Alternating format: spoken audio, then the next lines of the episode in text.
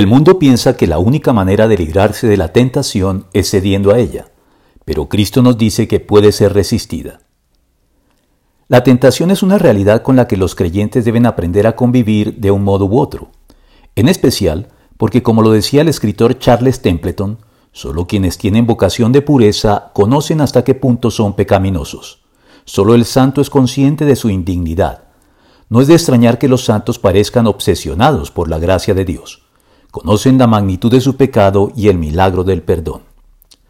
Así pues, la vocación renovada del creyente convertido a Cristo hace que adquiera mayor conciencia de las tentaciones que lo acechan en los diferentes aspectos de la vida y de sus propias debilidades al respecto dejado a su suerte. Pero las buenas noticias en este sentido son que el creyente no se encuentra dejado a su suerte en relación con la tentación, pues como lo dice de Cristo el autor sagrado, por haber sufrido él mismo la tentación, puede socorrer a los que son tentados.